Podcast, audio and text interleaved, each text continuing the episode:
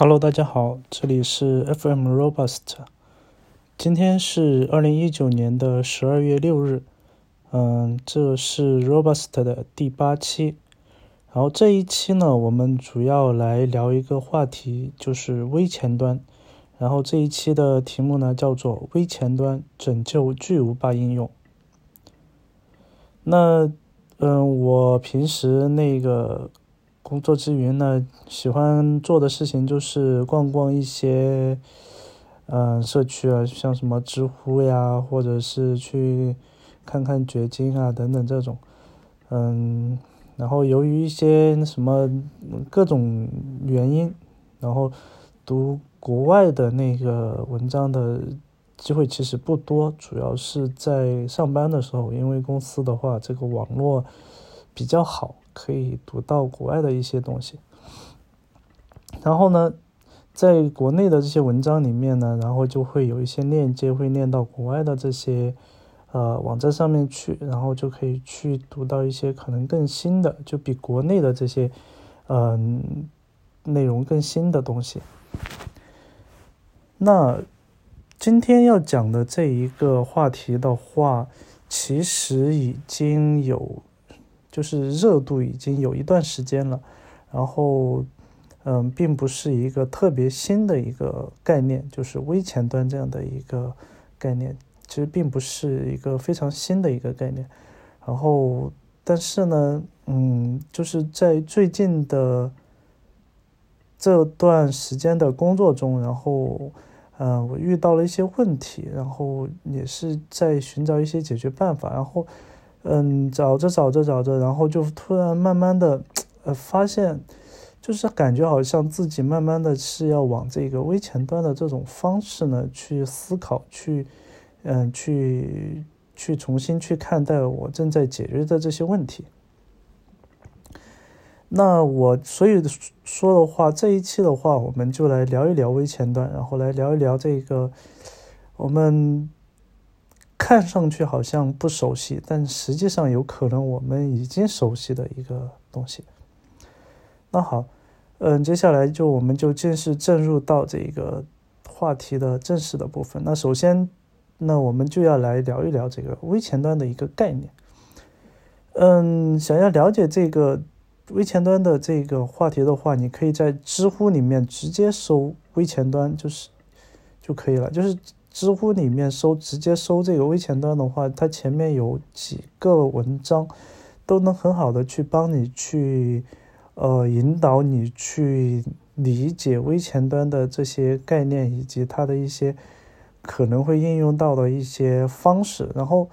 嗯，在其中有一个文章里面的话，它那个作者应该是一本书。嗯，就是叫应该有一本书叫做什么？从入门到微前端，诶，他那个书的主主名字我不大记得了，但是呢，他这个书呢，就是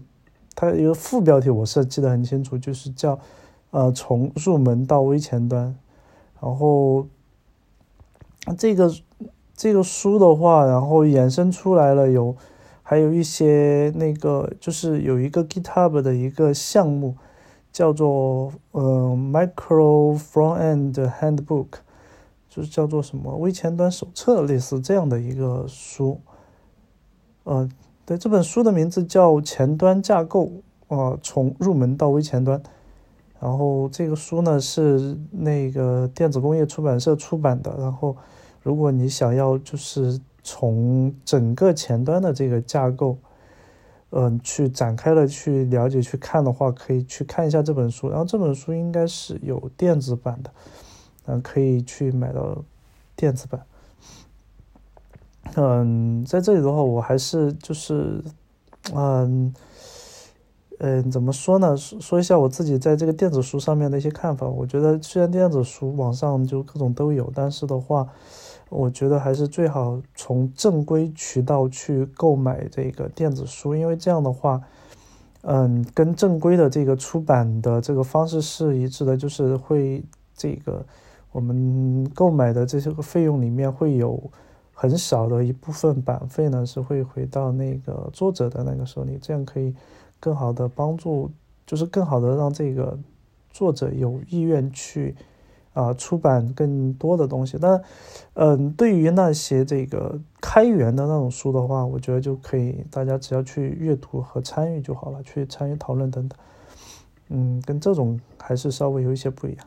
OK，那嗯，岔开了一下话题，我们就是微前端这样的一个新，其实不新了，但是嗯，对于我们国内的整个的一个大环境来讲的话，微前端其实还是比较新的一个概念。呃，我个人的话，从从这么几个方面去呃框定这样的一个概念吧。首先的话，微前端它是一种架构形式。就是我们不能说它是一个什么技术，因为微前端和后就是我们后端的这个微服务，它的这个概念呢，其实是一脉相承的，就是它是一个架构架构层面的这个这个知识，架构层面的技术，而不是我们具体的这个前端开发的领域的某个技术。所以说的话，嗯。这是第一点，然后第二点呢，和这个微服务的这个架构方呃上面是比较像的，就是微前端的话，它嗯从形式上看是要去把我们一些这个应用呢把它进行拆解拆分，然后我们嗯对于我们整一个应用来讲的话，它嗯。只是一个架构层面的一个框架，然后呢，对于我们应用里面的真正的业务来讲的话，才是真正的一个叫做，我们可以把它称为微应用。嗯，一个业务的整个流程，就是从这个入进入这个业务的这个操作开始，然后到离开这个业务，这一整个流程，我们可以把它切分出来，然后作为一个。微应用，然后一个微应用的话，它是和其他的这个，就是你的整个的这个应用的，嗯，这个业务的话和其他的应用它是，嗯，隔离的。这样的话，这一个微应用，它就可以做到完全独立的存在于，嗯，不同的这个。呃，应用中，但这是另外一方面，这个等一下我后面会讲的。但是其实真正的目的是说，我的一个应用，嗯，我的一个应用流程，就一个业务流程所形成的一整套的这个嗯体系，它是一个独立的一个应用。那么在这种情况下的话，我就不用担心说。我的这个应用，我要用什么样的技术去开发？我要去关注到我在什么样的一个环境里面去运行等等。其实它最主要的要关心的是说，我的这个业务流程它是否完成了我需要做的事情。就比如说一个，嗯，一个审批流程，就比如说是一个。嗯，一个一个怎么样的一个审批流程呢？就是一个财务申请的一个审批流程吧。那从这个申请开始，从这个审批的这个申请开始，申请第一步申请，然后呢，嗯，上传各种资料，然后呢，老板审批，然后审批完以后归档，啊，归档完以后，然后 OK，那这一个业务呢就结束了。那么刚才所讲的这整个的一个业务。的话，其实它很小，就你可以看到，就这整一个这个流程其实很小。然后呢，我们把这整个这个流程呢，把它全部打包在一个我们的一个呃微应用里面去。然后在我们的整个的这个前端应用中呢，这一个小的这个部分，它其实只是一个很小的一个部分，可能只是你整个应用里面的，嗯，可能百分之一。这样的一个一个一个比例的一个一个东西，但是呢，对于我开发者而言的话，我这一个部分呢，它是完完整整的一个应用，就完完整整的开发流程在这里面走完，不会我开发的人的话，我不用关心我这个应用开发完以后，我要放到什么样的应用里面去运行？嗯，跟其他的那些业务流程是有什么样的一个关系？其实这个对于开发者来讲的话，其实是很有帮助。那这样的一个好处就可以让解放我们的双手，啊，让我们就不再限于我们已有的一些框架。比如说，我是用 React 去写的，那我就必须要，就是我写的这个应用的话，我就必须要用 React 来去写。那对于微应呃微微前端的这种架构的话，那我在我这一个应用中的任何的一个微应用的话，它都不限于说我要用什么样的技术去实现它。不管你是用 React 也好，用 Vue 也好，还是用比较老的这个 Angular，甚至用 Backbone 的这些呃来写的，都是没有问题的，都可以在我的呃微前端架构出来的这样的一个。呃，前端应用中去运行，那可能，但肯定会有一些适配的东西，比如说我这个东西做完了以后，我要放到你的这个呃微前端应用的这个框架里面去跑的时候，可能会需要有一些适配，比如说接口上面，呃，你的那个怎么样来把我的这个应用载入，然后怎么给我传数据，怎么给我就把这个前后端的这个对接做好了。那这个是确实是会有一些适配，但是呢，如果剥离开这一层，对于单纯的这个呃微应用而言的话，它是就是呃独立的，嗯，不受到这个嗯不受到其他业务的影响，当然会受到，当然会受到这个整个一个呃前端应用的一些嗯架构上面的一些约束，但是。它不会受到另外一个业务，或者是甚至是相关业务的这个逻辑，应该都是不嗯不受到影响的。虽然他们是相关业务，但是嗯，在整个的内部的这个逻辑上面，他们应该是完全解耦的。嗯，这是从它的一个从就是呃开发体验的这种角度来讲吧，然后。那其实这样讲完的话，其实你对微前端呢应该有一个大概的一个了解，嗯，还有一种情况呢，就是说，嗯嗯，比如说这个，就我我目前遇到的一个问题呢，就是，呃，我有一个比较老的项目，然后呢，嗯，我们那个老的项目呢，过的时间已经很久了，我们希望说能够，嗯。在我们这个应用中呢，去使用新的一些技术，比如说把 React 的技术呢把它用进来。我们想要在老的技老的这个应用里面呢，去跑 React 的应用。当然，我已经实现了，就是说我们那个应用呢是呃 Angular 呃一点一点三还是一点五的这样的一个一个框架。然后呢，我已经实现了，就是能够在目前的这个应用中呢，去跑这个 React 的应用了。这个呢，也是，嗯，我在公司内部呢，已经做了这个相关的一些分享。嗯，那这里呢，就不展开的去讲是怎么去实现的。总之呢，就是说，嗯，我现在是确实是可以在这个 Angular 一点一一版本的这样的一个应用中呢，然后去运行 React 的版本。那实实际的这个，嗯，就除了我们这样的一个业务的话，实际的在整个行业中，其实，啊，这样的这个情况还是会比较常见的。就是说，我一个项目可能要持续维护好几年，甚至有维护十年的都是有可能的。就是一个应用，可能我要放十年的，就是要持续迭代十年的时间。那这样的话，你要知道一个，嗯，前端的技术如此更新换代的如此之快的话，如果，呃，在长时间的这个迭代中，嗯，会遇到很多问题。最最大的一个隐患就是，老版本的这些框架不被支持以后，然后一些漏洞爆出来，嗯，就没有人去修复了。没有人去修复的话，那你。这个你的这个应用的话，就会存在一些这个安全的隐患。所以说的话，嗯比较就有嗯比较多的这个嗯架构方不是架构方吧，也叫就是应用开发方的话，会希望说我能不能有一套机制能够嗯去对我的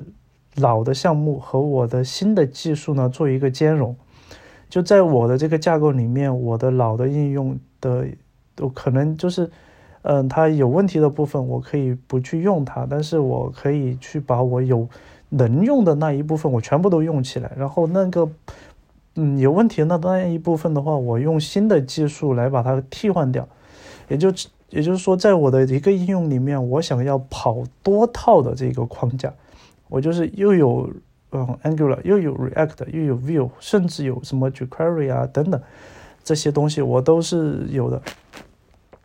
这那这嗯这样的话，我就可以做到一些，就是我既可以兼容很老的东西，然后我也可以呢去尝试更新的东西。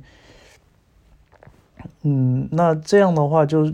给人的感觉就是，嗯，确实这个项目就可维护了。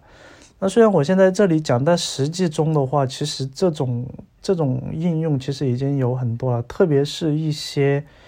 嗯，一些那种就是给 B 端用户，也就是给政府和机构使用的这个系统，这种 Web 系统，其实很多都是这样子的，就他们必须要面临说，我的一个系统可能要持续迭代。很多年，特别是金融领域，金融领域的话，因为，嗯，一个金融公司的话，它的一套系统，它会面对很多的这个不同的客户，然后它里面的这些呃，不管用户逻辑也好，还有业务逻辑也好，都非常的复杂，不可能用新的这个框架呢去把它给重新写过。你重写的话，你会遇到说。就一个单纯的一个小的一个小的一个业务的话，你都可能一重写，你就很多逻辑给漏掉了，或者说是弄错了，导致各种问题。所以说的话，老的系统一般是不会再去动它的。然后，那这就回到我们这个微前端的这样的一个架构上面了。如果说一个应用它从一开始就是微前端的这样的一个概念，那我刚才讲到的这种就是说，嗯，一个老的一个业务，那我们结合刚才最开始的时候讲的，就是我们一个新呃一个呃一个业务的话，它是一个小的一个应用，在我的整个的一个大应用里面，然后是去运行的。那如果说你的这个业务，你的这个技术确实老了，那我用新的这个技术来重新把你实现的时候，它只会涉及到说重新去覆盖你当前的这个小应用，而不会对其他的任何应用产生任何的影响。那么即便是在这个时候，就是它出现了一点问题，那你也可以是一个是你的整个代码量会少，你的整个业务逻辑会更少，不会有。其他业务的一个耦合，这样子会，嗯，更更好，就更好去调试，更好去找到问题。另外一个的话，你也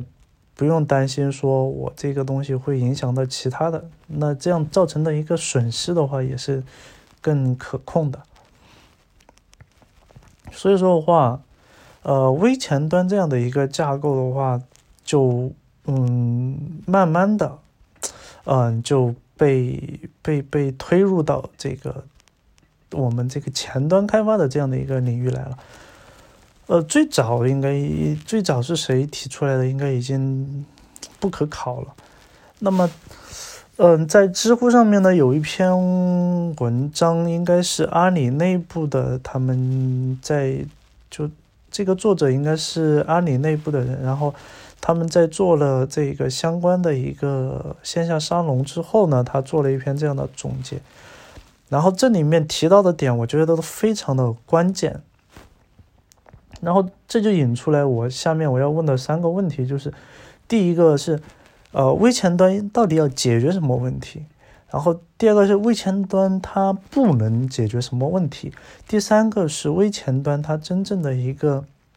嗯，奥义是什么？就是现在的话，很很多人就喜欢讲“奥义”这个词，就是微前端的这个奥义，它到底是什么？所以，嗯，我觉得读这篇文章，就是在那个知乎上面，你就搜“微前端的核心价值”这篇文章，呃，这篇文章我觉得就真的可以回答我刚才所讲的这个。当然，它不是说特别的，嗯。精准的回答我这几个问题，但是读完这篇文章以后，我觉得，嗯，刚才所提的这些问题的话，就是几乎都能够得到一定的回答。那首先，他这篇文章里面第一个提到的第一个点就是，如果如果这个微前端是 widget 层嗯级别的，那么微前端跟业务组件的区别在哪里？微前端到底是呃因为什么而产生的？就是如果你一个微前端只是说把我的业务拆拆拆，然后拆成一个拆成一个一些代码，然后去把它实现了，那它的这个嗯区别跟组件有什么关系呢？其实我们现在 React 也可以，就是我一个我也可以写那种叫做业务组件嘛，就是我一个组件里面我把所有把这一个业务相关的所有的逻辑，我都把它包含在这一个组件里面去。你任何的 React 的应用，你想要用我这个这个这个业务的话，你都可以把我这个组件拉过去。而且我那个之前呃开发了这个 Notio 的这种框架，然后你如果你觉得你你你用 React 不爽，你还可以把这个 React 的这个业务组件的话，把它 build 成一个 Web Component。那么 component 的话，它就可以在几乎所有的框架里面去做适配以后运行了。那这个的话，嗯，那如果你你的这个所谓的微前端、微应用，它是这种级别的一个概念的话，那它到底是为什么而生呢？所以说这篇文章作者他就提出来说，其实微前端的核心价值在于与技术栈无关，这才是它产生呃诞生的理由。就是，嗯，就这个我其实我在前面我已经讲到过了。就是微前端的话，它之所以跟嗯技术栈无关，就是因为它不是从这个组件的层面去考虑的，它是从你的这个应用本身的一个架构方式，就是。你的这个团队它是由什么样的一种结构组成的？那等等一会儿的话，我会去讲另外一个事情，就是讲我以前老东家的一个开发的一个事情。但是我这个地方我先讲一下，就是我刚才提到的，你的如果你是一个微前端的一个架构，那你的这个开发团队它是怎么构成的？呃，我可以这样，我可以以自己的一个经验这样子去讲，就是如果你采用了微前端的这样的一个架构，那么你的这个整个的一个应用的一个前端团队将会拆分为多个前端团队，其中最主的、最主要的一个团队呢，就是做这个微前端，嗯，这个架构层面的框架开发的团队。然后，其他的团队就是每一个微应用，它去，嗯，去做这个微应用开发的这个团队。所以说的话，你的除了除了这个框架的那个层面的那个团队是必不可少的以外，其他的所有的这些微应用的这个团队都是随便拎一个团队过来，然后我就可以做开应用开发的。所以说的话。嗯，嗯，对于应用开发的这个团队的而言的话，即便是你用很老很老的技术，你都可以在我的这个嗯微前端的这种架构体系下面去工作。不管你是用什么样的技术，你用 React 也好，你用 Vue 也好，你可以用 Angular，嗯，用 Backbone，用 Ember 等等，都可以在。呃，但 Amber 的话其实不大适合，因为太重了。嗯，都可以在我们这个架构体系那面里面去进行开发，而且你你就按照你的方式去开发，开发完了以后，呃，开发之前我会给你一个大体的一个规则规范，就是你的这个应用你要暴露一些什么样的接口给我，然后呢，开发完了以后，框架团队和这个应用团，嗯，框架团队会给你一个工具去做检查，呃，你是否暴露了这些接口给我，然后呢？再把你的这个应用呢，直接把它插到我们的这个框架上面去，然后它应该就是可以跑的。但在这这个插的这个过程，肯定会有很多这个做一些适配的一些工作，上线的这个工作会去做的。但是呢，插上去以后，那 OK 就是可以跑的。就是你你你用 Angular 写的那个微应用，OK 上来可以跑，用 React 写的也是可以跑，所以这个应该是非常大的一个特点。所以这个，嗯，这一点的话，嗯，这个这篇文章的作者他认为是微应用啊最。就是不说最吸引，但是是让我有兴趣或者有动力去推动微应用这样的一种架构方式在前端去呃落地的这样的一个原因。然后接下来的话就是呃。会有很多的一个问题了，就是如果你真的是要打算说去尝试这个呃微应微应用的这种架构方式，那会遇到什么样的问题？呃，等一下，我们刚才提到了，就是它解决什么，就是它其实是面对什么样的问题，但是微前端其实不解决什么问题。然后微前端的真正的奥义是什么？就这两个问题，其实，嗯，就是比较现实了。因为我们刚才讲的这些东西的话，其实有一点带有理想化的性质。嗯，为什么呢？因为在我们现实中的话，我们很少遇到说一上来就是按照我们刚才所讲的这种方式去进行。呃，前端架构的很多情况下是我们没有办法预测到我的这个项目到底是一年死还是两年死还是三年死，因为前端特别是 to C 的这种前端项目，就是给外部用户用的这种项目，它的整个迭代非常的快，然后周期也很快，然后死的也很快，所以说的话。你是不知道它到底是什么样的一个发展的一个呃方式的，所以说很难做到说，呃，我一开始我就预预测到我这个系统，我这个应用，它一就是应该适合用微前端这种方式去做。其实这个是很难的，就是呃，一般一开始就是我先要把这个应用的这个业务被搭起来，所以说话只会只会是是这种。呃，选择一个个框架，选择一个这技术选型以后，然后就立即开始去做，因为这里面涉及到一些工程化的问题。就如果就你要做各种呃嗯这种技术的选型啊，然后有这个构建呀，还有这个嗯测试啊、发布啊等等这些东西，这一整套下来的话，其实是很复杂的。然后嗯，很多团队的话，不可能在一开始的时候还要去。做一个微前端的这个框架，这个很很很很难的。等一下我会讲到，就是我们我之前前一家公司所面临的一些问题，因为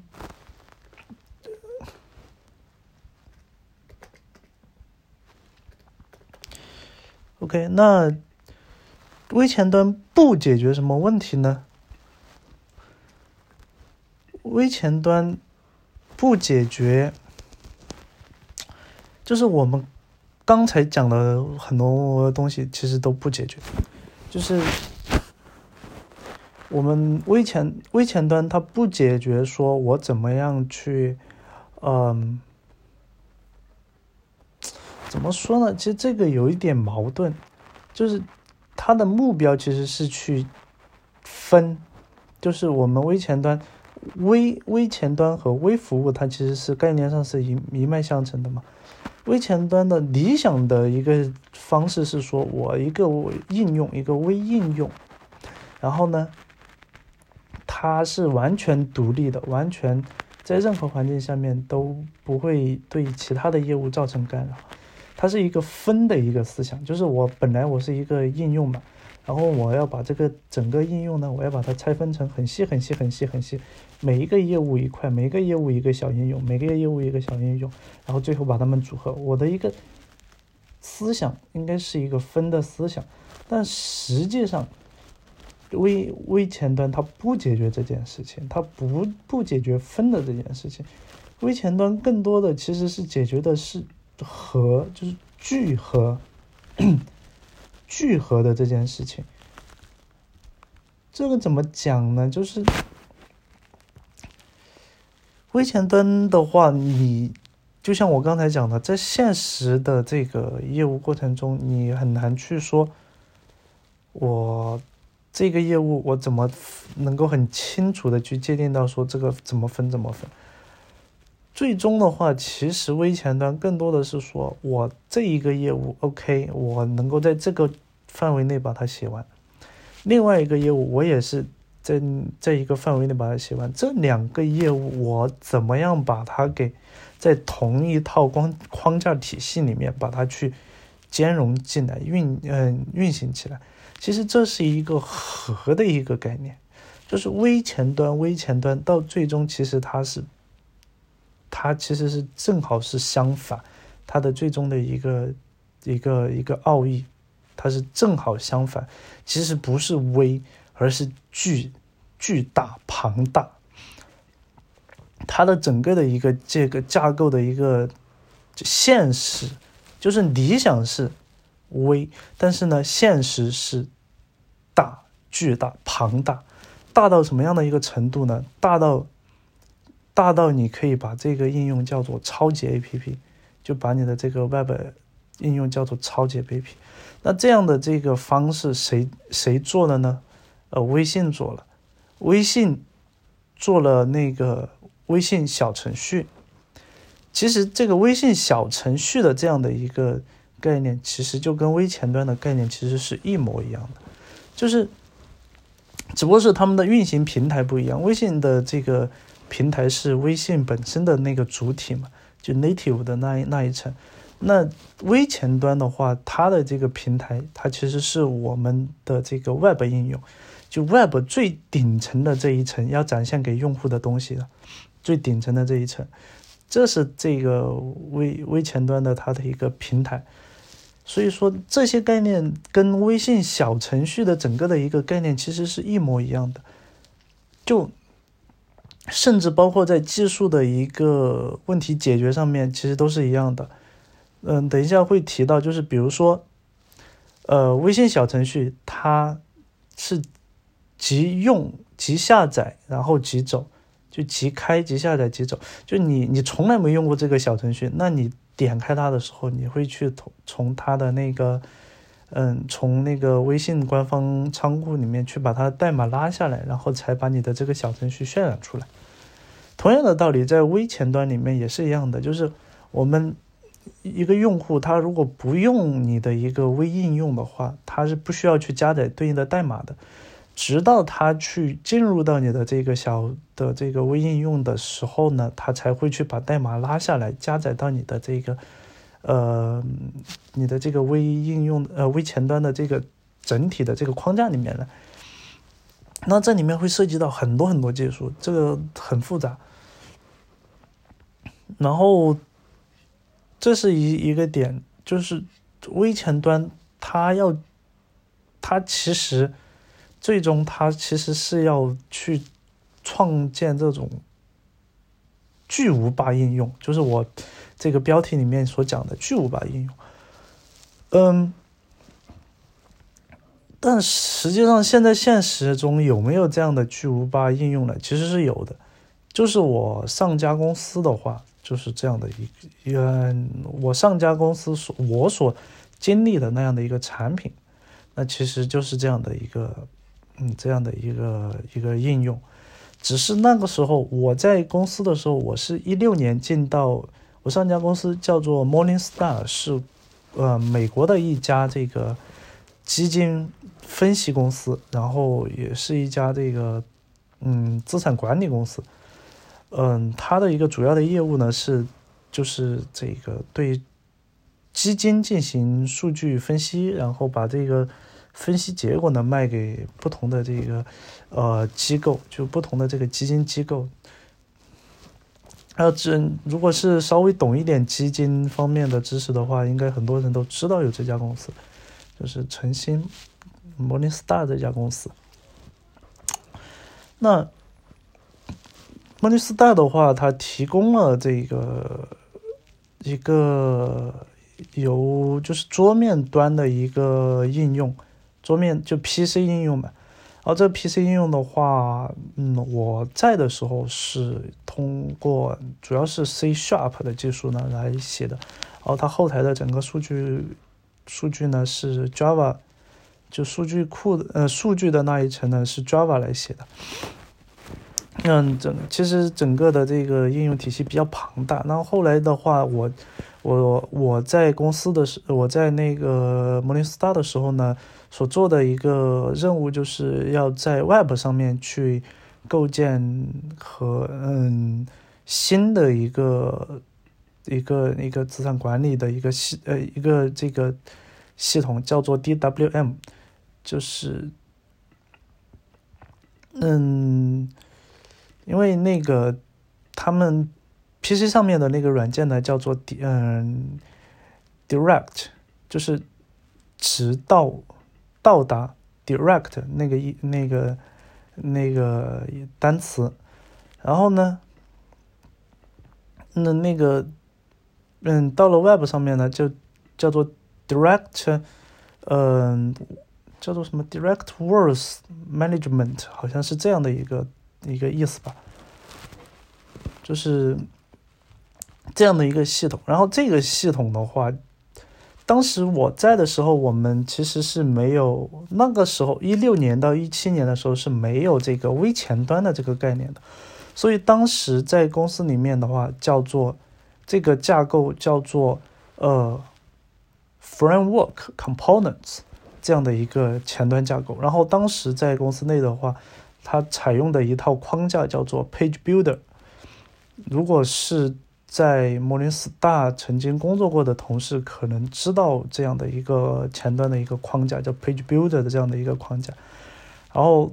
当时因为没有微前端的这个概念，我们当时在包括他们那个美国那边的这一个就是架构是就架构层面的那嗯这些管理层，他们过来去做这个技术宣讲的时候。都没有给到这个这个架构体系一个明确的一个 定义，因为当时没有微前端这个概念，然后而且这一整套的技术的话，实际上呃拖累了整个项目的一个发展的一个进度。呃，当时我们一个项目做了接近两年的时间都没有做出来，就是因为这个 Page Builder 的这种方式实在是太重了。然后，但是呢，呃，在那个年代的话，这么这种，因为这种感觉是超超前的这种技术，呃，架构的话，没有得到我们。首先，我们自己本身的话，其实是没有认可的，就是觉得这个太重了。其次的话，里面的很多技术问题很难解决，就导致导致整个的一个项目的推动其实是很慢的。当然，这个慢不是在，不是完全是技术上的，因为对，因为我是在应用团队嘛，就是我就是刚才讲到的，那个应用小微应用的那种团队。其实我我们是做 component，当时我们叫 component，但其实现在回过头去看，其实是应该就叫做微应用这样的一个团队。然后我们那个团队，嗯，做了起码有十多款、十多个这个组件。因为在 Web 上面，特别是 PC Web 上面的话，一个呃一个组件，就我们这里讲到的微应用，然后在我们那个系统里面讲到的组件，它其实就是你界面上面的一个小方块里面的东西，就是一块里面的东西。然后在这一块里面的话，所有的东西都在这里块这一块里面完成了，甚至包括后端的这个数据层面的东西。我们那个团队的话，前端配了有嗯四五个人，五五个人吧，好像嗯五个人还是多少个人？然后后端呢配了有两个，嗯有一个半人，一个半，有一个，然后有半个是这个，就是那种。就新人嘛，那种属于那有点像管培生那种吧，就那种，然后做这样的一个一个情况。那后台呢，就是刚才讲到的，是用 Java 去写的。后台的话，他们有一个非常大的一个这个框架，去跟更上游的这个 Data API 团队去做对接。Data API 它输出的是这种原子数据，然后呢，在我们的这个后端这一层呢，它其实是去把这些原子数据进行组合以及计算，然后最终得到我们前端这个界面上面需要的这个数据的一个结果出来，给到前端的组件。那在我们自己团队里面进行开发的时候，是。不需要这个框架层的这些团队来介入的，我们只管我们在自己内部做开发的时候，我们有自己的一套这个工程化的一个工具，当时叫 Quicker，在我们内部叫 Quicker 的一套的体系。但这个体系的话，就是用来做组件的一个开发的。然后，嗯，这一个部分。就我们自己的这个团队做这个应用开发的时候，是不涉及到这个 Page Builder 他们那个团队去，呃，去跟我们去对接的。我们只管做自己的开发，然后开发完了以后发布出去，发布到我们公司内的这个仓库上面去。然后呢，Page Builder 那边他们要做什么事情呢？就当我们发布一个迭代结束之后，Page Builder 那边，呃。他要去根根据那个我们发布的一些情况提供的信息，以及那个产品经理那边提的这个需求呢，进行各种各样的配置，非常复杂的配置。然后把这个配置的话，包括前端的配置，包括后端的配置，然后呢，再进行构建，然后最终得到一个完整的一个前端的一个应用，然后上线。上线之后的话，然后再。嗯，我们应用，我们应用这边的话，就我们应用团队的话，就是去，呃，测试环境，当时叫做，当时叫 QA 和 staging 这样的环境上面去，呃，去验，验是否是 OK 的。基基本上，嗯，没有什么问题，就基本上上去以后不会有什么问题，但是会有一些。啊，样式上面的问题就是样式，比如说，哎，感怎么感觉就我们自己在那个 preview 的时候是 OK 的，但是到了框架里面以后，它那个地方怎么感觉稍微有一点错位啊之类的。但是在数据展示和这个组件的整个的一个交互上面是基本基本上是不会有任何问题。这这样的一个嗯，这样的一种开发，那。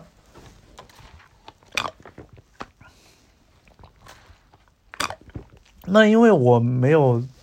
我不是那个 page builder，就是这个框架呃团队的，所以说的话，我对那个它底层的很多的东西不是很熟。那我因为我我刚进去的时候呢，呃，我所在的那个团队呢，当时要做一个新的一个产品，然后呢，就打算用 page builder 呢直接来。来开发一个应用，最后发现，呃，实在是搞不定，就放弃了，就没有用 Page Builder 来做了。为什么？因为，呃，首先 Page Builder 它是用那个 Ember 来写的，它是一个前，嗯，前端的框架。AmberJS 的话是一个早期，就其实现在它还好好的活着，但它。嗯，但是的话，对于现在现代的这个前端来讲的话，它实在是太重了。它是一个非常完整的，既有工程化，同时也有完整的这个 MVC 这种呃嗯架构体系的这样的一个框架。哦 Page Builder 的话，它是依靠这个框架来做的。然后我我在去研究它的那个源码的时候呢，就会发现他们需要做非常非常大的一个适配工作，而且，嗯，对于我们应用的这个开发团队和这个 Page Builder 他们之间的这个团队来讲的话，其实我们更好做开发，因为我们可以直接看到这个效果。然后他们的话，必须要等到我们开发完了以后，才能够在这个就是接口上面以及各种这个交互上面去做这个适配。因为从框架层面讲的话，它要解决，嗯，就接下来我要讲的是，就是呃微前端要包含哪些技术内容。其实不是要包含什么技术内容，而是要说解决什么问题。嗯，当时我们，因为我们那个时候的话还没有涉及到像现在微前端所面临的更复杂的问题，就是现在微前端面临的更复杂的问题呢，就是哦跳转，就是在应用与应用之间切换。当时我们所在的那个项目里面的话，它没有也应用的这个界面切换的话，它完全是框架层面的，因为它的它的这个应用的产品的这个需求是是那样子的一个要求，就是最上面呢是一层一排这个导航，然后每一个导航上面呢是每一个 tab，然后每一个 tab 的话。它下边每一个 tab 的下边的整个的一个结构体系其实是相似的，只是每只是有一些地方它可以配置嘛，就左边本来是左右的一个结构，它可以配置成只有只有一边，或者说是，嗯，只有有三栏这样子的等等，它就可以进行这样的一个配置。然后呢，它每一次切那个 tab 的时候，它的其实。这个页面的话是在啊 Page Builder 那一层，也就是框架层去做的。所以说的话，对于应用而言，它真的就是，其实就是组件了，就就是嗯前面我那篇文章里面所提到的 Budget 的那样的，就是业务组件这样的东西。但是呢，业务组件的话，它这里又不限制这一个。这个这个这个技术，因为我们是可以，我们虽然是不参与 Page Builder 的开发，但是我们是可以拿到 Page Builder 的源码以及所有放到这个 Page Builder 里面的组件的源码，所以我可以看到里面有，呃，我们是当时是用 Angular 来，呃，不是，是用那个 Backbone 来写的。那我看到那里面有 Angular 的那个呃微应用，也有呃呃像什么。用 jQuery 来写的，或者是用一些哦，我们不是很清楚的一些那个、那个、那个、那个组件来写的。但是的话，这些组件进去以后都没有问题，都可以在里面很好的跑。而且的话，嗯，当时还做到了说，不同的组件之间会有一个交互，就是 就一个页面里面可能我们会有，嗯。最少也有四个框吧，就四个框一个页面，最少。当然可以，因为是可以用户自己去配的，就是，嗯，比方说它的左边的话是一个比较小的一个侧栏，然后这个侧栏里面把所有我们这个框架里面它的那个组件呢，它都把它列出来了。然后这个用户呢，他到了这个 tab 下面以后，他就从左边的这一个栏，然后拖一个。拖一个那个小的一个组件，其实就是我这里的微应用呢，把它拖到右边，然后呢，在右边的话，其实是一个大的一个那种格子格子类型的，然后用户的话就可以在这里面进行一些排列，就自自己去定义这种格子之间，比如说，嗯，是否是一栏解决，还是说左右两栏解决等等，它。用户可以去解决这种。所以说的话，嗯，它这个产品就是，呃，我用户首先这个 tab 呢，它是用户去建的，就是我先建一个 tab，建一个 tab 以后，我给这个 tab 一个名字。这个 tab 的名字的话，就是说我这个我这个 tab 点过来以后，我这一个下面的这些东西它是怎么样的一个主题？然后他点到这个 tab 以后呢，就从左边开，嗯，先在右边可能要做一些布局的这些设置，然后完了以后从左边拖那个组件到右边的每一个格子里面去，然后完了以后点保存，保存完了以后，OK，那这个页面上面呢就就呈现了对应的东西，而且它还可以更细的进行保存，就是在我们的这个组件内去进行保存，就是因为组件的话，比如说我整个应用里面，假如说哈。只有十个组件，当然，其实当时我们那里面就不下几十个组件了。那假如说只有十个组件，那它拖过来了四个组件，它可以对每一个组件的所有的设置呢进行一个保存。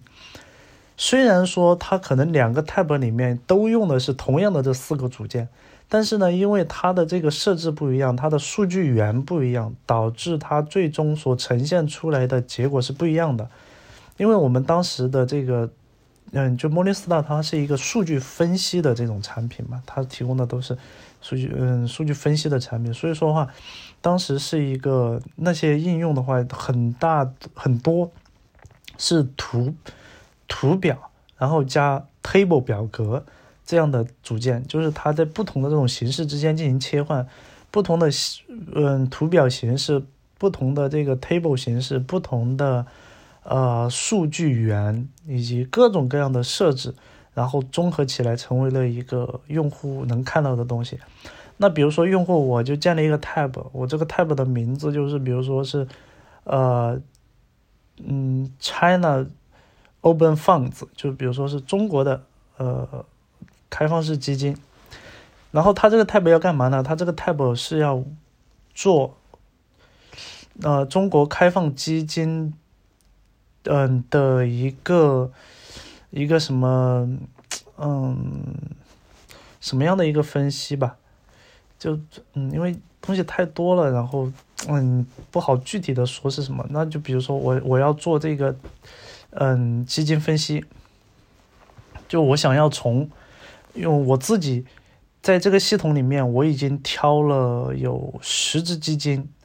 然后呢我。建了这个 tab 以后，我就想要在这个 tab 里面看到我所挑的这十只基金，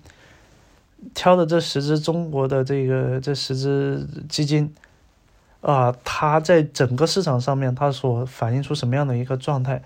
因为你要去分析基金的话，你要从不同的角度嘛，从它的各种角度去收益啊，还有它的一个呃发展趋势啊，它的一个占比啊，还有它它的这个。背它的背后的这些 holdings，就是它这些基金所所持有的股票的一个情况等等去进行分析嘛。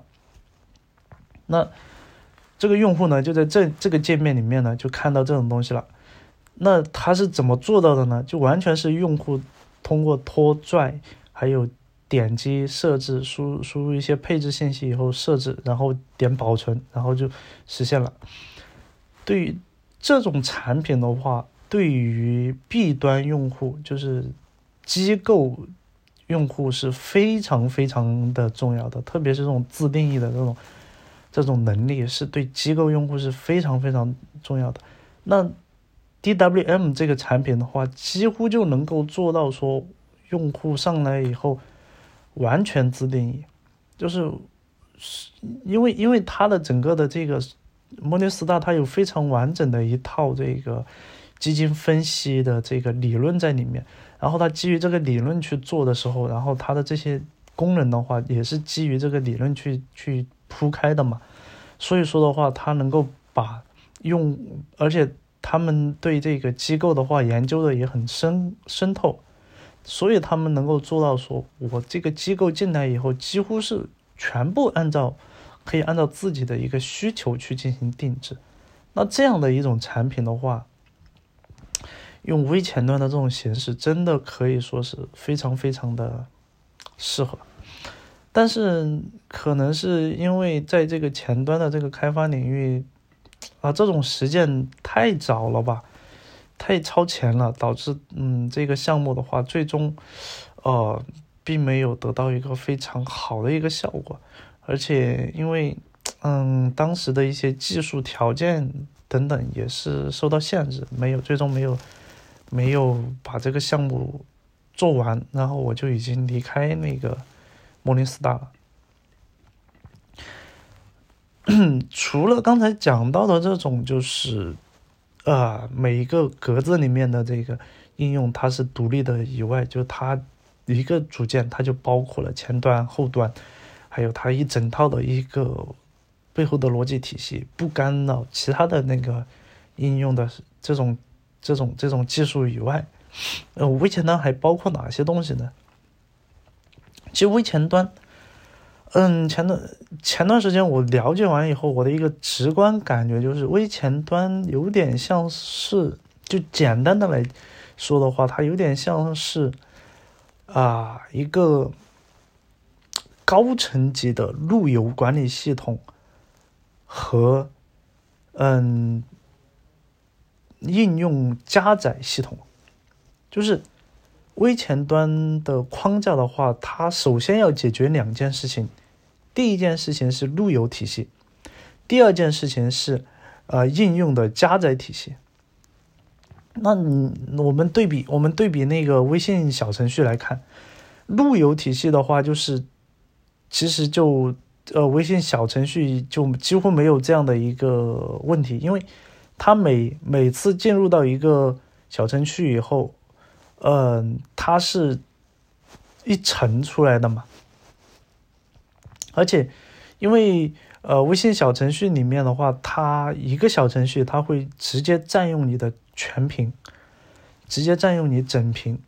不会像那个 Web 里面，就是呃，还会需要说我一屏里面我有多个应用这样的一个一种情况。所以说的话，这个这种形式的这个路由是很容易解决，就是因为我是一整屏的嘛，那所以在呃，微前端的这个架构层面的话，它要解决这个路由问题。那对于呃，对于就是应用开发的话，其实我们做应用开发的时候，我们也会去做那个路由嘛。就是比如说我写 view 的时候，我会去写一个路由，写一个路由，通过 URL 然后来控制我的一个界面的一个展示。那如果你这个时候你要把我已经写好的这个应用把它植入到你的这个微前端里面去，啊，那这个时候就会遇到问题了，就会遇到路由的这个冲突问题了。那这种情况下应该怎么去解决呢？那这种这个目前的话，市面上已经有一些解决的方案。你如果想要去深入的去了解的话，可以去看一下。就其实很多东西就是在在在在搜搜这个微前端，真就搜中文，因为中文现在的这个相关的资料已经其实已经很丰富了。那路由要解决，这是第一个要解决的问题。然后第二个要解决的问题是这个应用的载入问题。呃，当时我们在做这个在摩林斯大的时候做这个。做这个 loader 就做 loader 层面的东西，呃，我们团队其实不需要做。然后另外一个团队，嗯，就我也比较了解的，就是他们针对的，他们做什么呢？就另外一个团队，他们要解决一个问题，是我们的用户，就是我们的呃客户，就比如说像这个腾讯这样的这个公司，他要使用。呃，摩尼斯大的这个数据，那摩尼斯大是不直接给你数据的，它给你什么呢？它给你的是一个组件，就是我们那个团队开发的那种组件，给到腾讯，然后让腾讯在他们的这个金融的板块的网站里面呢，去嵌入我们的那个组件进去，嗯，这样子才能够保证摩尼斯大的这个风格，这种金融风格呢。呃，是完整的，是就在它的这个体系下面去展示的。嗯，那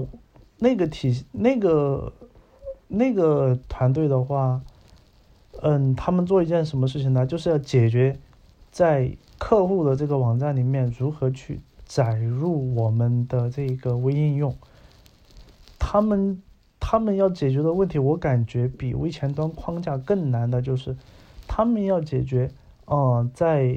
另外一个已有的系统，而且这个系统的话，它还不是呃微前端的这种框架上面去啊加载我们这个应用，那这种情况就很，他们要解决很多问题，解决的问题实在太多了，就各种各种问题。就各种方式都试过了，比如说像用 iframe 去去把我们的这个组件呢把它弄进去，但是如果是 iframe 的话，你就必须要提供一个，就当时的情况下，因为当时的话那个年代，呃，很多技术都受限。当如果你是 iframe 的话，当时就要提供一个，就是你要提供那种啊渲染环境，就提供呃后端的这个。这个这个兼容的一个逻辑在里面去，然后呢，嗯，也用了这个呃 Web Component 的形式。哦，当时的 Web Component 的话还刚刚出，然后那个那个时候还只有什么 Polymer 那些东西，那个时候 View 嗯，Vue.js 才出来没多久，出来呃一两年的样子。然后 React 的话也出来，也就是两三年、三四年的样子，所以说那个时候的话，嗯，这些技术都还很老，所以当时没有就解决那些问题就很麻烦。那到今天，我现在回去看那个问题的时候，我就觉得特别有有感触，就是因为我在那个我们自己的业务里面解决的那个问题，跟他们当时解决的那个问题。我感觉是非常的像的，而且我现在我的解决的方法的话，比他们，嗯，其实更容易，是因为我们现在是我们自己的系统嘛，我可以去在我们自己的系统里面去，呃，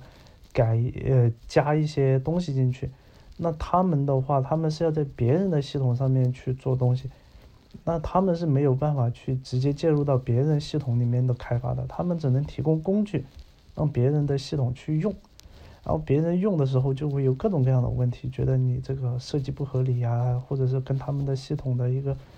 嗯想法不不不融洽啊，等等等等各种各样的问题都会有。然后这个是一个非常大的一个问题，就是应用的一个载入问题。那在 Morningstar 的话，我。最后的几个月的话，我进入到了那个 Morningstar 的这个有一个前端委员会，然后这个委员会的话，最主要的一个任务是要解决那个 Morningstar 内部的这个前端标准化的问题。然后当时的话，就是这个 load 这个问题的话。被反复的提到，就是要不要入标准，就是要不要入到这个前端标准的这个问题。因为当时的话，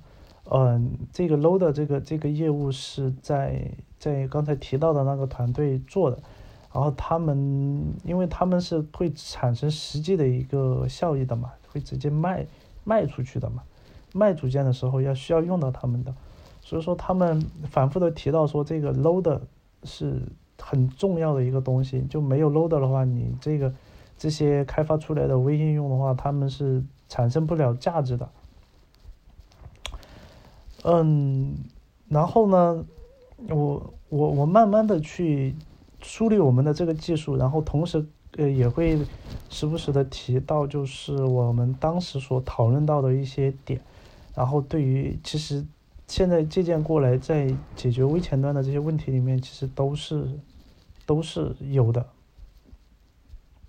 就几乎是一一对应上的。我当时我们那个前端委员会讨论的问题，几乎就是为了解决这个微前端所面临的这些问题。但是那个时候的技术条件确实比较落后，没有办法。嗯，现在回想去看，要是当时当时讨论的那些东西，如果当时能够做出来的话，也算是业界的。先驱吧，嗯，OK，那这个都就是这个加载这个问题怎么解决呢？在前端这个领域，其实嗯有很多的方法去做。就比如说的话，就是有有些人想嗯提到了，就是用这个 iframe 去加载一个嗯加载应用嘛。那在这种这种情况下的话，就是呃你。当你把这个路由切到某一个页面的时候，或者说是，呃，通过一些触发，然后，嗯，导致你的这个整个的一个界面上面的某一个小的一个区块要去加载某一个应用的时候，那这个时候呢，它会去切这个 iframe，然后在这一个区域里面的话，就是把那个把整个的这个界面的话用 Fram 去替换掉。那这种的话是一种方案。那还有呢，就是还有这，但这种方案的话，嗯，会有很多这种就是框架层面的通信问题。因为 Fram 的话，它内部其实是独立的一个一个一个一个嗯一个环境嘛，所以说的话，你要在不同的这个呃环境之间去通信的话，会有一些问题就。因为框架层面，它会不断的向不同的这个应用去分发一些任，分发一些任务来触发他们的一些变化。如果你用框用 iframe 的话，就会遇到这种问题。然后呢，另外一套比较好的方案，也就是刚才提到的 loader 的方案，就是，呃，有点类似于像我们早年的时候那种，就叫做按需加载。但是这个 loader 的这种方案的话，它的按需加载就更加的复杂了。它不单单是说，哎，我需要这个脚本的时候我才去加载，而是它要去把整个的这个组件这个微应用的这个代码呢，首先你要下载下来。但下载下来以后，你的整你要去运行你的这个代码嘛？运行的时候你需要有一个。环境就是你，你不能，你不能因为你的运行，然后把整个应用都给搞挂掉。所以说的话，整个的这个运行代码又需要有一个类似于沙盒一样的一个环境，一个封装的一个环境去运行这一个代码。同时的话，你要在界面上面去展示的话，你必须要有一个挂载的一个过程。那你把你新加载的这个东西，你要挂载到哪里呢？然后。因为你一旦挂载上去以后，就是你的运行时已经产生了。你挂载上去以后，你会受到别的那个组件的，呃，主要是框架的一个影响。那这种呃相互之间会产生影响的时候，呃，怎么样确保说你的这个逻辑是不会被 breaked，就不会被打破的？还有就是你的一些配置。就是你要去从后端去读取一些配置的东西，怎么来解决这个问题等等。那这些都是其实都是一个就是一个应用的加载的一个一个一个问题了。这个问题也是很麻烦很难解决的。然后，那这个这两个就是一个是路由体系，还有一个是啊应用的加载。加载体系这两个东西已经是非常难解决、非常复杂的东西了，然后呢，也是这个微前端的最主要的两个问题。那其他遇到的问题就更多了，比如说，呃，样式问题、样式污染问题。这个，嗯，在之前的这个开发中真的是深有体会。样式的话，它没有像这个 Webpack 那样有这个打包的这种概念。一个应用的样式，它就是确定死的，其实应该是确定死的。但是呢，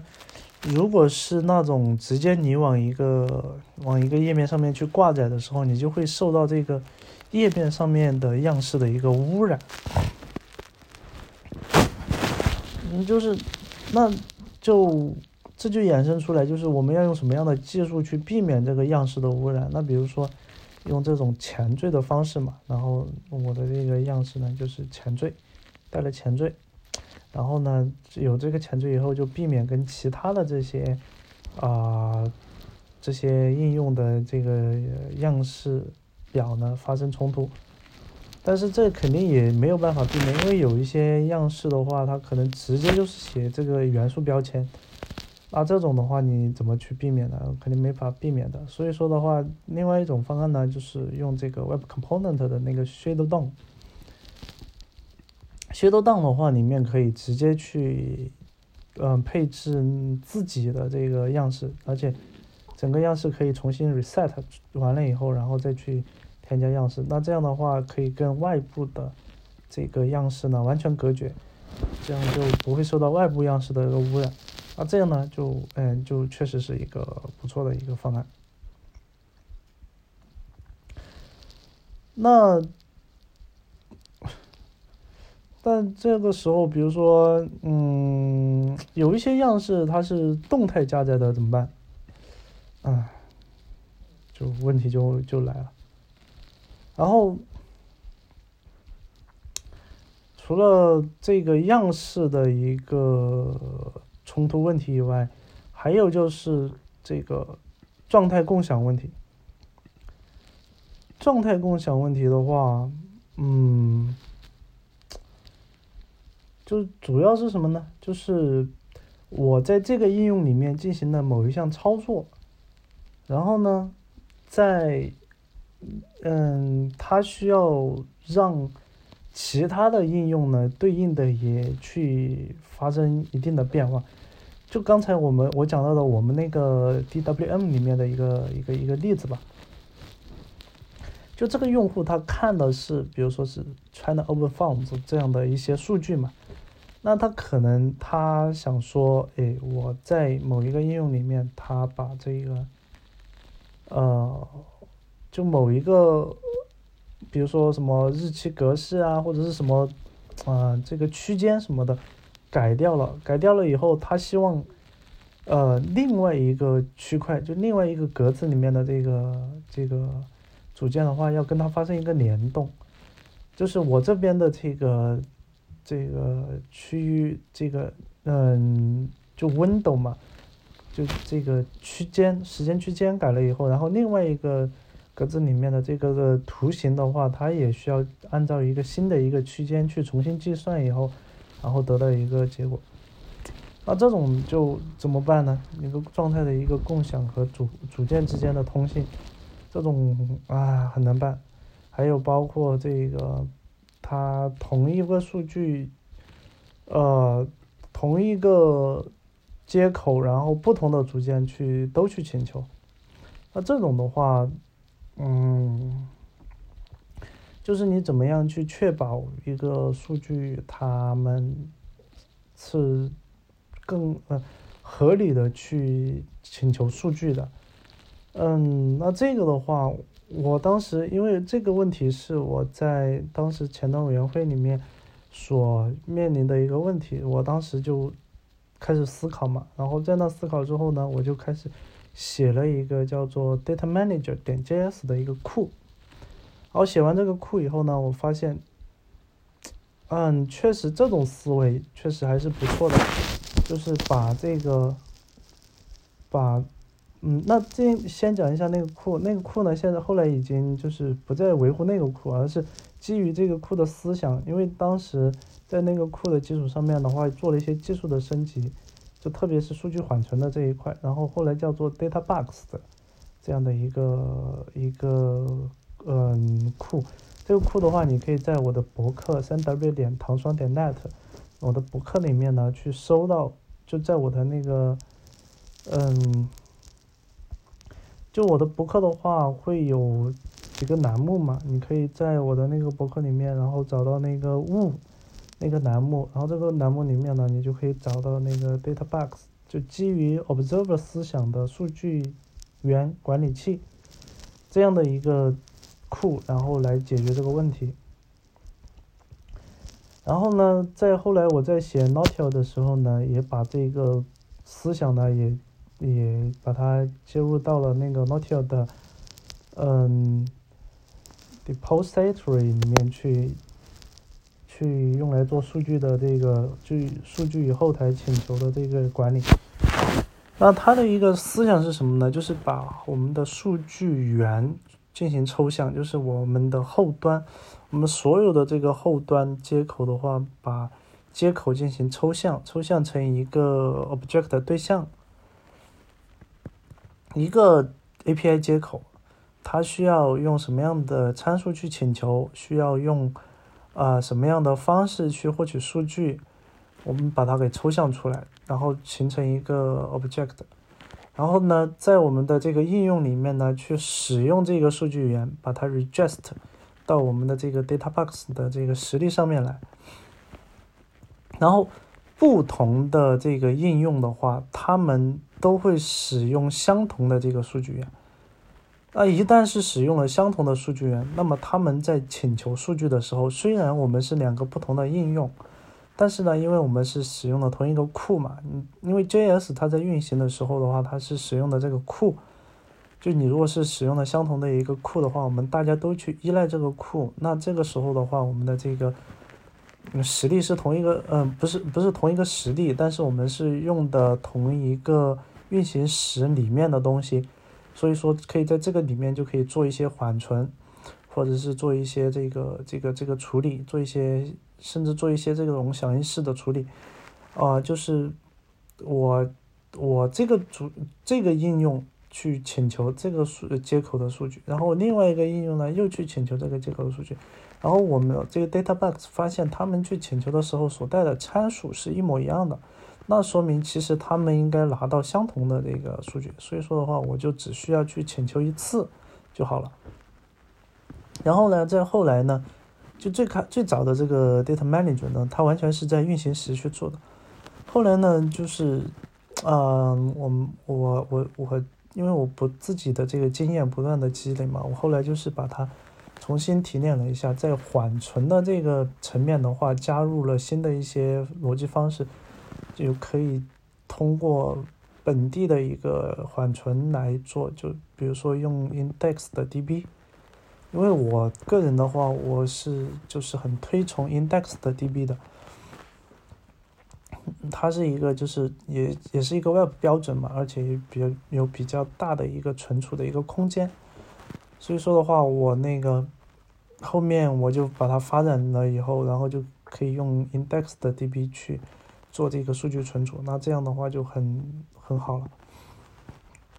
然后，嗯，在但是这样的话，嗯，嗯，就需要去把这种思想的话，就推广到这个不同的这个组建团队去。其实这个很呃有点不是很好处理，所以说，嗯，我还没有把这个推出去，然后就从那个 Morningstar 呢就离职了。然后当时还遇到的其他的问题有哪些呢？就一个是。多语言的问题，也就是国际化、多语言国际化的问题。那这个呢，在 n o t i a 里面呢，我也直接就内置了，因为我觉得这个多语言国际化的问题，只要你是嗯超过三年的项目，这个国际化一定会出现。因为为什么？超过三年的项目一般都是。一个能够就是超过三年的项目，一般都是一个会持续增长的、持续去迭代的一个项目，而且很多情况下都是一个 to B 的一个面向机构的这样的一个项目。当然，这个机构的话也包括是个人啊，就是 to B 的，它就不是那种不是那种 to C 的那种产品的，就 to B 的产品。三年的时间节点，你一定会有这个多语言的这个需求会出来。所以说的话，我在做 n o t i a 的时候呢，就直接就把这个模块呢就已经放到那里面去了。虽然它是一个渐进式，就是你可用可不用，但是呢，建议都是直接就用上就好了。而且的话，我的整个的一个设计思路的话，就是你用的时候很，你不用的时候 OK，你用的时候呢，你。很容易就把它给切换出来，切换过来，所以，嗯，这个也是一个点。还有其他的一些像那个就是这个应用的这个配置怎么去做？到底是在应用内部自己去配置呢，还是在框架层面去做这个配置？当时也是我们讨论的一个热点。所以最终，呃，我们那个，反正我最终我是没有看到这个项目，它最终的一个结局是什么样子的。然后据说后来的话，这个项目的话应该是，呃，被拆解了部分上线，然后。因为可能一个大客户，就当时那个，嗯，一个大客户，然后嗯的问题，然后导致这个这个项目呢就拆解以后，然后好像是一部分用用到了其他的业务中。那最终回到我们这个微前端的这样的一个话题上来，微前端。这里面还会要想强呃想讲到的就是这个，呃还有一些问题就是这个部署的问题，就是微前端到底怎么来部署，怎么来工程化？因为那按照我们之前的做法是，就是应用团队自己去开发，然后开发完了以后呢，然后构建成一个组件，然后把这个组件丢到仓库里面去，然后框架自己去加载就好。啊，这是一种方式。然后到底怎么来部署？是部署到直接发布到 CDN 去给框架去加载呢，还是说由框架团队然后来统一呃部署，这样方便他们更好的去去管理呢？呃，怎么样来呃处理呢？其实这个也不是很好去呃。去去解决，然后还有一些像什么，呃，生命周期啊，或者说是那种不同的框架之间，比如说 React 和这个 Angular 的这样的这个结合方式，因为 React 它的这个动的这个更新，还有 React 的这个事件系统，它。跟我们的这个传统的 Web 是不一样的。那这种情况下面怎么去，哎呀，怎么去处理好这种事情，就真的是很多问题了。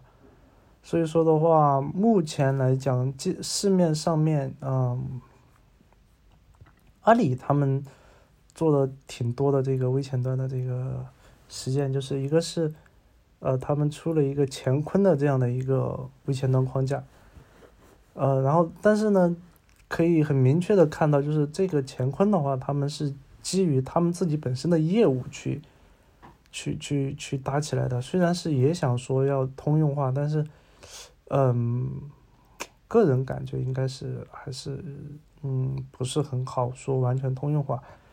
还有这嗯市面上还也有一些微前端的呃框架，包括嗯。嗯，GitHub 上面我也看到过一些微前端的框架，他们其实更多的是从说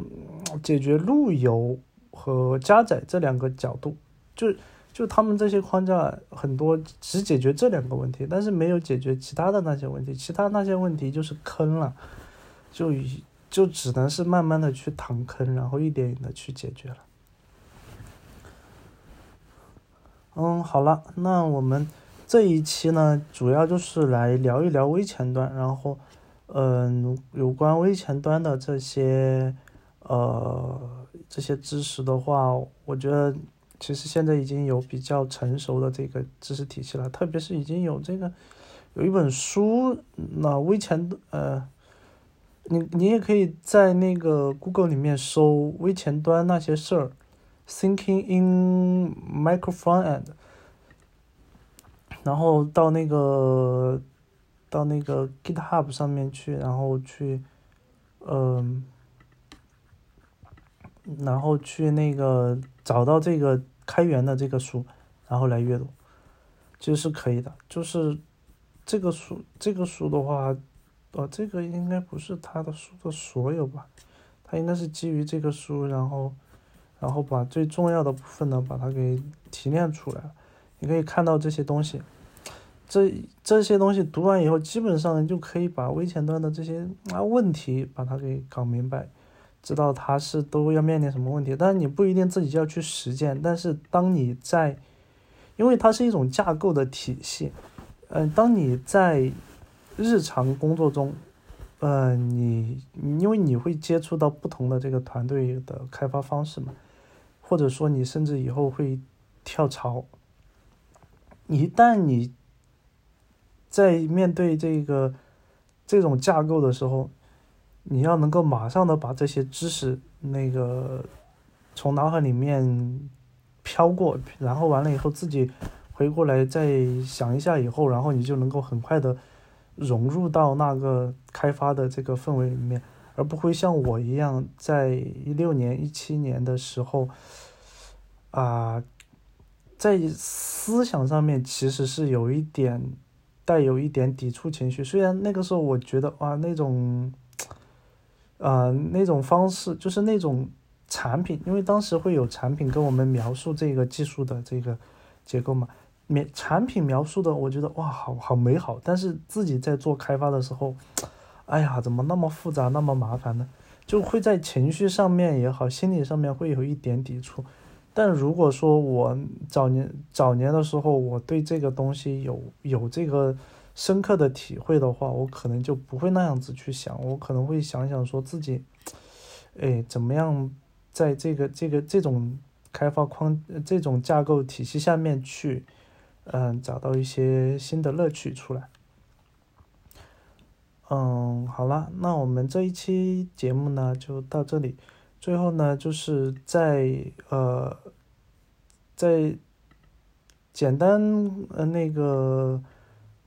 通告一下吧，就是如果你觉得那个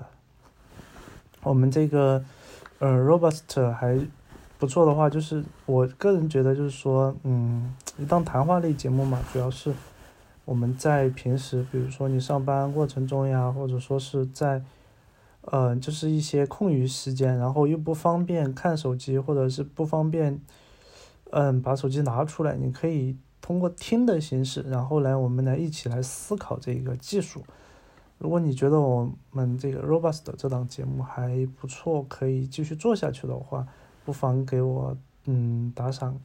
你可以到我的这个博客里面来，我的博客是三 W 点糖霜点 net，糖霜点 net。这样的一个博客，然后来找到那个深这个栏目，然后这深这个栏目下面的话都是 robust 的这个，嗯，这个往期的这些嗯录音，然后你可以通过这下边的二维码，然后来跟我打赏，也可以呃关注我的微信公众号呀，或者是关注我的呃微博啊等等。然后我在我在这个中文社区里面的话，我的这个昵称一般都是，呃，否字哥，否定的否，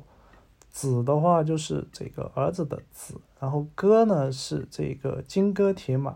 气吞，嗯，万里如虎的这个歌。然后英文名的话就比较长了，你可以，反正你。这些信息你可以都到我的这个，其实都到都可以到我的这个嗯博客里面找得到的，所以说那个，嗯，最重要的阵地就是我的博客了，因为我我们这些音频发布到其他的平台上面去，以后有可能会被删的，所以说的话，呃，你可以通过我的博客，然后来关注我，然后来嗯持续的，就是关注我们这个节目。嗯，好了，我们这一期节目就到这里，感谢你的收听，再见，下期再见吧。